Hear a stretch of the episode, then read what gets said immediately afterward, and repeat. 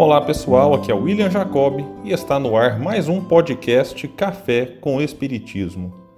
No livro Momentos de Ouro, o Espírito Irmão X, através da psicografia de Chico Xavier, traz a seguinte mensagem no capítulo 12, intitulado A Diferença. A reunião alcançava a parte final e, na organização mediúnica, Bezerra de Menezes retinha a palavra.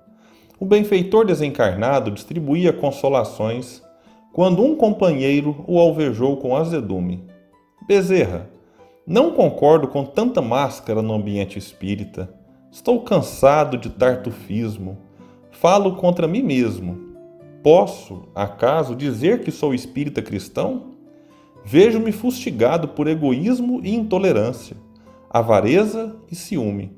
Cometo desatenções e disparates Reconheço-me frequentemente caído em maledicência e cobiça.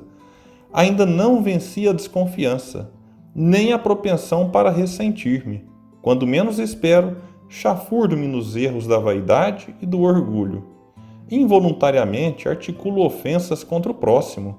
A ambição mora comigo e, por isso, agrido os meus semelhantes com toda a força de minha brutalidade a crítica, o despeito, a maldade e a imperfeição me seguem constantemente. Posso declarar-me espírita com tantos defeitos? O venerável orientador espiritual respondeu sereno: Eu também, meu amigo, ainda estou em meio de todas essas mazelas e sou espírita cristão.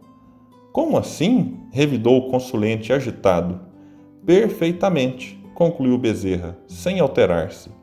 Todas essas qualidades negativas ainda me acompanham. Só existe, porém, um ponto, meu caro, que não posso esquecer: é que, antes de ser espírita cristão, eu fazia força para correr atrás de todas elas. E agora que sou cristão e espírita, faço força para fugir delas todas. E sorrindo disse: Como vê, há muita diferença. Achei muito interessante esta mensagem, já que muitas vezes somos visitados pela ideia de que, por não sermos perfeitos, ainda não somos espíritas. Talvez nós nos encaixamos em vários dos problemas apresentados pelo companheiro que dialogou com o espírito Bezerra de Menezes. Como já dissemos outras vezes, devemos respeitar o processo evolutivo, que não dá saltos. Não dá para anoitecer de um jeito e amanhecer um Francisco de Assis. Mas é importante que todos os dias tentemos ter atitudes melhores, mais humanas e coerentes com o Evangelho. Errar faz parte, acomodar-se no erro não.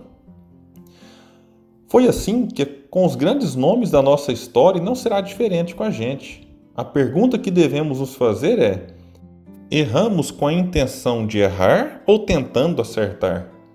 Acredito que a maioria de nós fazemos parte da segunda opção.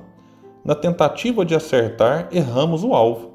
Diante disso, é necessário retirar as lições do fracasso e tentar fazer melhor das próximas vezes. Assim, progrediremos. É importante aproveitar este assunto para destacar algo que quase não paramos para pensar e que o próprio consulente de Bezerra disse lá que é quando acabamos ofendendo alguém pela forma como nos expressamos. E, em algumas situações, até queremos causar diversão e risos nos outros, porém com piadas e falas preconceituosas. Por exemplo, quando zombamos da deficiência do outro, da orientação sexual, da cor da pele, do cabelo, do sexo, da cidade ou país que mora ou nasceu, da estatura, do porte físico, enfim, sem perceber, magoamos aquele que traz determinadas características que por si só não representam sinal de inferioridade. Alguém pode até pensar que no passado algumas piadas e brincadeiras eram normais e que ninguém reclamava. Sim, pode até ser verdade, mas acho que é preciso reavaliar que nem sempre o normal é o certo. E se a pessoa não reclamava, talvez fosse por falta de debate e espaço na família e na sociedade. A humanidade avança em vários aspectos E não me parece ser interessante que conservemos falas e comportamentos que comprovadamente causam danos psicológicos e até físicos em quem se sente ofendido. Não se culpe se você, mesmo sem a intenção de ferir, já fez ou ainda faz piadas do tipo.